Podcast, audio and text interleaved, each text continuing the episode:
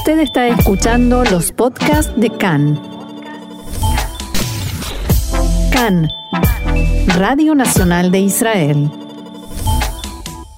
Bien, seguimos adelante en CAN en español y vamos a hablar ahora de documentales, una materia que me encanta, un documental muy especial a mano, a cargo de Shlomo Slutsky. Shalom, Shlomo Bokertov, ¿cómo estás? Bien, eh, muy bien. Eh, esperando eh, ver cuáles, cuáles son los resultados de lo que está pasando acá alrededor, lo que está pasando en el mundo y también un poco respecto a la película. bueno, permíteme, Shlomo, que presente brevemente el proyecto, la película que dirigiste llamada Perón y los judíos, eh, cuyo eje de la historia es una pregunta personal tuya, ¿verdad? De identidad política al respecto de tu padre, ¿no? La búsqueda un poco de esa identidad te lleva pues a, pues a hacer un cúmulo de entrevistas a personajes de la comunidad judía argentina y cómo fue la relación de esta pues con eh, el gobierno entonces ah, de Perón que fue pues obviamente una relación ambigua y pues con muchos eh, matices y visiones diferentes. Cuéntame en primer lugar, eh, cuéntanos Shlomo de dónde surgió la idea, la necesidad de contar esta historia. Bueno, eh, de hecho em, empieza con quizás con una lo que se llama en, en argentino chicana, o sea, cuando uno le dice algo como para picar al otro, o sea, para, entre amigos a veces. O sea, y acá en este caso fue que en un momento, o sea, estoy hablando hace un par de años, en los, o sea, más o menos 2014, eh, que había una, un enfrentamiento en ese momento entre la dirigencia comunitaria judía en la Argentina y, eh, y el gobierno de, en ese momento de Cristina eh, Fernández de Kirchner. y, o sea, eh, en ese enfrentamiento que no necesariamente era de toda la comunidad, pero sí de la dirigencia comunitaria, entonces eh, eh, se empezó en, círculos de gente, quizás amigos míos que son gente más quizás más progresistas y quizás estaban ligados más a, la izquierda kirchnerista, empieza a haber una cuestión como diciendo la dirigencia comunitaria judía se comporta de vuelta en forma gorila eh, eh, con los, o sea, como se comportó en los años 40-50. Ahora, ¿qué quiere decir gorila? Eh, en, o sea, que a uno le digan, que a una persona progresista le digan gorila significa como que está ligado a los golpistas en eh, todo, eh, toda Latinoamérica, que está a favor de los eh, militares per se, que está a favor de los grandes explotadores y demás. O sea que en ese sentido, digamos, es toda una ofensa, por lo menos para quien no se identifica con eso. Aunque quiero decir que en el año 55, cuando los militares hacen un golpe y derrocan a Perón, que había sido electo dos veces en elecciones eh, libres, entonces eh, ellos mismos se llaman a sí mismos gorilas. Ahí empieza la cuestión de la palabra gorila. Y yo vengo a, revisar si mi padre realmente era un gorila. Eh, porque, entre otras cosas, porque si él era un gorila, quizás yo llevo dentro mío un DNA o sea, un DNA, eh, también eh, ADN eh, gorila. Y, entonces, y eso, digamos, es una cosa preocupante y por eso es que salgo y consulto, de alguna manera, quiero conocer un poco a mi padre. Mi padre falleció en el año 83, o sea, imagínate que él, él, era una persona joven, 55 años, y, y, yo era mucho más joven, y entonces no tuvimos quizás suficiente oportunidad como para conversar sobre el pasado y, otras cosas. Y entonces... ¿Y, y, eh, cómo, ¿y cómo te planteas eh, empezar a tirar del hilo? Porque hay una brecha temporal, ah, estamos hablando que su fallecimiento eh, hace bastantes años ya. ¿Cómo te planteas llenar ese hueco a nivel narrativo? ¿no? ¿A quién empiezas a consultar y, cómo, pues ¿y cuáles son tus primeras conclusiones?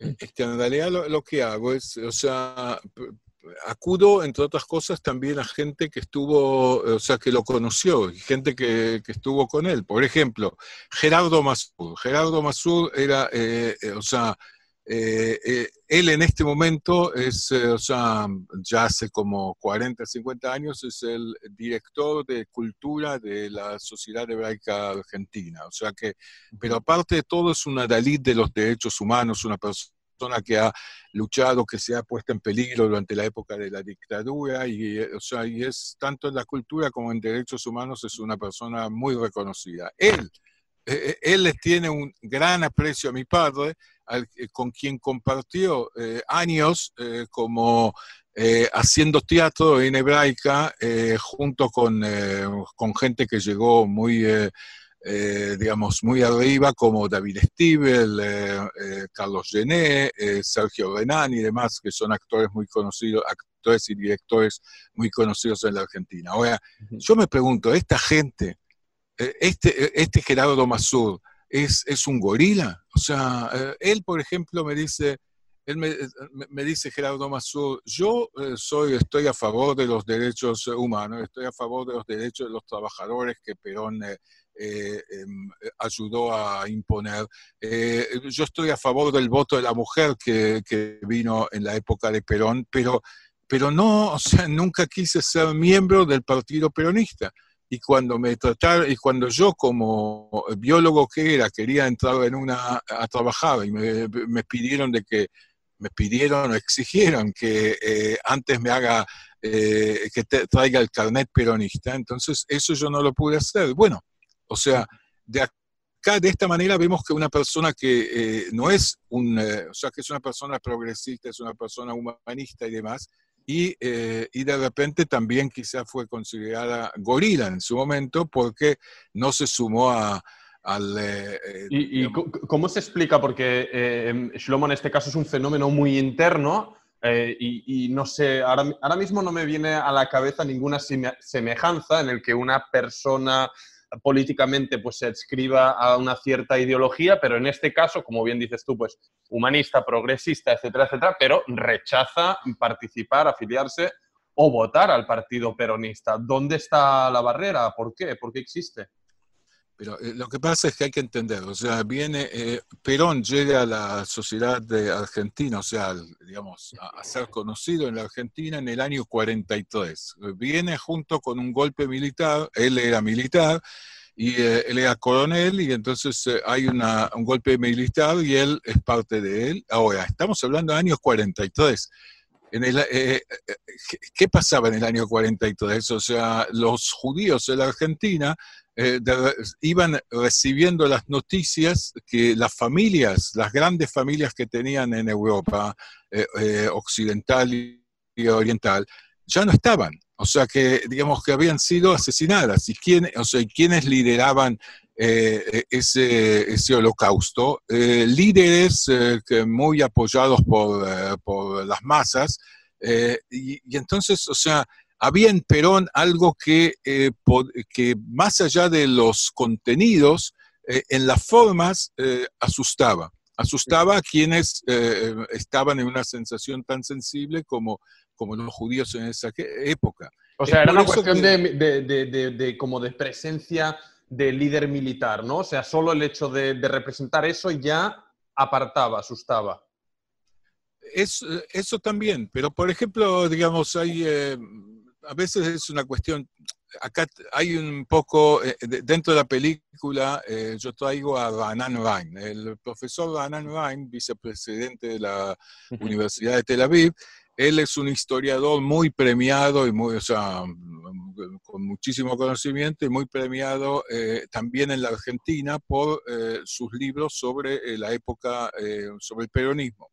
Ahora, él plantea en forma clara, eh, Perón no era, a, diferencia de lo que siempre, o sea, durante mucho tiempo se pensó entre los judíos, Perón no era ni eh, antisemita, ni anti-israelí, ni, eh, ni fascista y demás. Ahora, yo, y él lo trae con todo tipo de documentación y demás, lo demuestra perfectamente, pero yo, yo agarro y yo digo, y bueno, pero si es tan claro, ¿qué son? ¿Los judíos eran idiotas? O sea, a los judíos les pasaba algo en ese momento. O sea, entonces, ¿por qué no tratamos de ver también cuáles eran las sensaciones de estos judíos? O sea, si, y, voy a dar un ejemplo. El día, el 17 de octubre, o sea, eh, hace poco fueron 75 eh, años del, eh, o sea, en el 17 de octubre de 1945, hace 75 años, eh, hubo una gesta popular muy importante. ¿Por qué? Porque los militares que habían venido con Perón en el año 43, eh, ellos, eh, como vieron que Perón se hacía muy popular y que tenía, digamos, todo tipo de cosas de alguna manera anti, en contra de los de los grandes propietarios de empresas y demás, o sea, como una política más popular, entonces agarran y lo sacan y lo, eh, y lo mandan eh, preso a, una isla. Eh, y la cuestión es que el 17 de octubre se hace, hay una protesta popular y millones de personas llegan al centro de Buenos Aires y hacen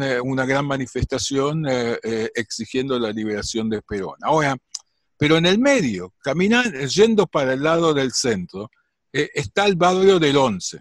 El barrio del Once era el barrio judío, o sea, donde había todos los negocios de textil judíos, pero de pequeños negocios, o sea, de, donde había gente ahí trabajando, o sea, los judíos ahí eran trabajadores que no, no tenían cada uno 100 empleados, sino que eran gente que llevaba, que cargaba sobre las espaldas los, eh, eh, los rollos de, de, tela y demás. Ahora, de repente, dentro de ese millón de personas, eh, hubo gente que vinieron y pasaron por ahí, por, el barrio del Once, y dentro de eso había gente de lo que se llamaba la Guardia Restauradora Nacionalista. O sea, ese grupo era un grupo fascista, eh, clerical, eh, antisemita, y, ese grupo hizo un par de atentados en, en el Once y, puso consignas como eh, un, judío, eh, eh, un judío bueno es un judío muerto, y haga patria, mate un judío y demás. Ahora, yo pensemos, cuando, esos judíos del 11, no solamente los que sufrieron que les rompieron el negocio, sino también los que estaban alrededor y los que estaban alrededor de alrededor. todos ellos ¿Qué, fue, ¿Qué es el recuerdo de ellos del 17 de octubre del 45? ¿La gesta popular o el hecho que hubo, una, eh, que hubo lo que ellos sintieron como un pogrom eh, en contra de ellos? Eh, y, llevo, si me permites, Shlomo, llevo con tu explicación que nos has llevado muy bien a esos años y al terreno, a una pregunta muy simple. ¿Es contradictorio Ah, para un judío, un judío en, la Argentina definirse como peronista? Mm, ¿Qué supone eso para su identidad? No, no, yo, yo pienso, o sea, hoy en día, o sea, hoy en día también en ese momento hubo, eh, hubo muchos judíos que eran peronistas. O sea, hay gente que, digamos, tanto intelectuales como trabajadores, como gente de los sindicatos y demás. Eh, eh, pero, digamos, había una mayoría que no, o sea, que por todos los temores que te comentaba antes no eran. Pero en este momento yo pienso que la, la comunidad judía argentina está dividida, o sea, porque se habla ya no del peronismo eh, de, de, aquellas eh, épocas, sino digamos de una cuestión, o sea, es más una división más a nivel de, de, estar más con los intereses eh, populares o los intereses de otro tipo. O sea, y, me parece que, que, es muy importante justamente que a partir de la película lo puedo ver, que hay reacciones positivas tanto de los de un lado como del otro. Y todo mi objetivo es que pueda haber un diálogo en este momento la sociedad argentina está muy, eh, eh, muy desquebrajada, hay una, eh, hay una, lo que se llama una grieta muy, muy, muy grande. Y, entre otras cosas es justamente cosas, con algunas cosas que tienen que ver con el pasado, o sea, con remembranzas del pasado. Y, y me parece que hay que aclarar las cosas y ver que, que se, puede, se puede, por ejemplo, ser una persona que no es una, persona que no es peronista, pero que es progresista. Y no toda persona que es eh, que no es mi, eh, no está en mi partido es necesariamente mi enemigo. Eso me parece que es eh, importante de saber para la Argentina, pero quizá también para, también para lugares más cercanos. pues eh, obviamente vemos que hay, no, todo es blanco y negro, ¿no? Hay muchos grises. Eh, en la Argentina, la comunidad judía, la relación ah, con Perón, no sé, un poco a modo de conclusión de nuestra charla, eh, decías que buscabas abrir este diálogo ¿no? en el seno de la comunidad, entre quien ya sea peronista o antiperonista o lo que sea. Vemos que en el pasado hubo división de opiniones, el presente obviamente pues también está marcado por esa grieta que comentas y que tanto conocemos también pues ahora mismo en Israel. Ah, ¿Ves que se puede pues eh, Mm, arreglar un futuro un poco más ah, de acuerdo, no obviamente de que todo el mundo pues comparta las mismas opiniones, pero al menos que no haya ese enfrentamiento.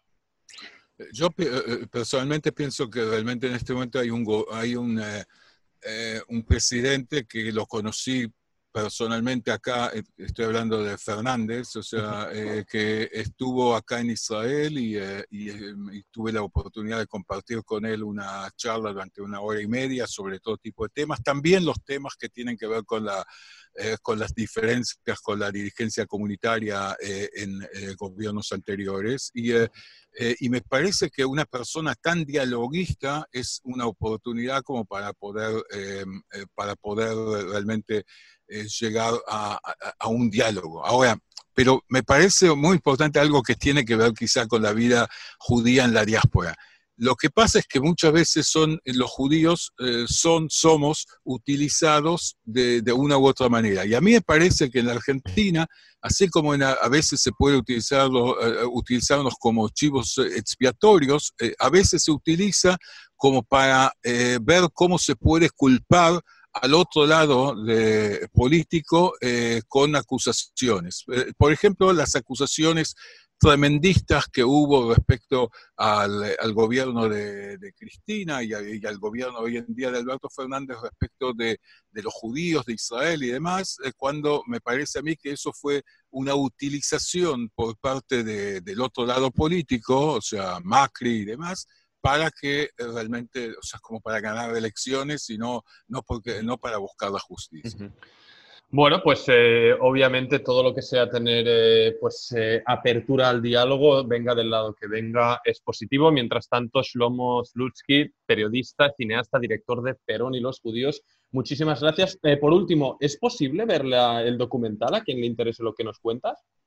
Bueno, eso es importante. O sea, la película, por un tema de derechos de autor y demás, o sea, con el, el, productor, eh, en este momento se puede ver solamente en la Argentina eh, por eh, el sistema de internet y demás. Eh, eso debería haber sido estrenada en, cines, pero bueno, como no hay cines en este momento, finalmente fue estrenada así. Pero lo que estamos tratando de hacer, y esto es importante, es hacer una versión eh, israelí, no solamente para que quien está escuchando este programa pueda, pueda verla, sino que o sea, una versión que sea universal, agregarle unos minutos un poco de explicación, de contexto que quizás eh, un israelí o un francés eh, eh, no tiene, y, de esa manera sea una versión que sea más comunicativa para el público, aunque me parece que ya ahora por la presión que tengo para que ya liberemos la película, veo que hay muchísimo interés. Bueno, pues eh, al menos desde aquí que sepas que el interés eh, lo tengo y lo tenemos. Si eso ocurre, por favor, haznoslo saber. Mientras tanto, Shlomo Flutsky, un placer, uh, director de Perón y los judíos, y será hasta la próxima. Toda va. Hasta luego, gracias. Bye, bye.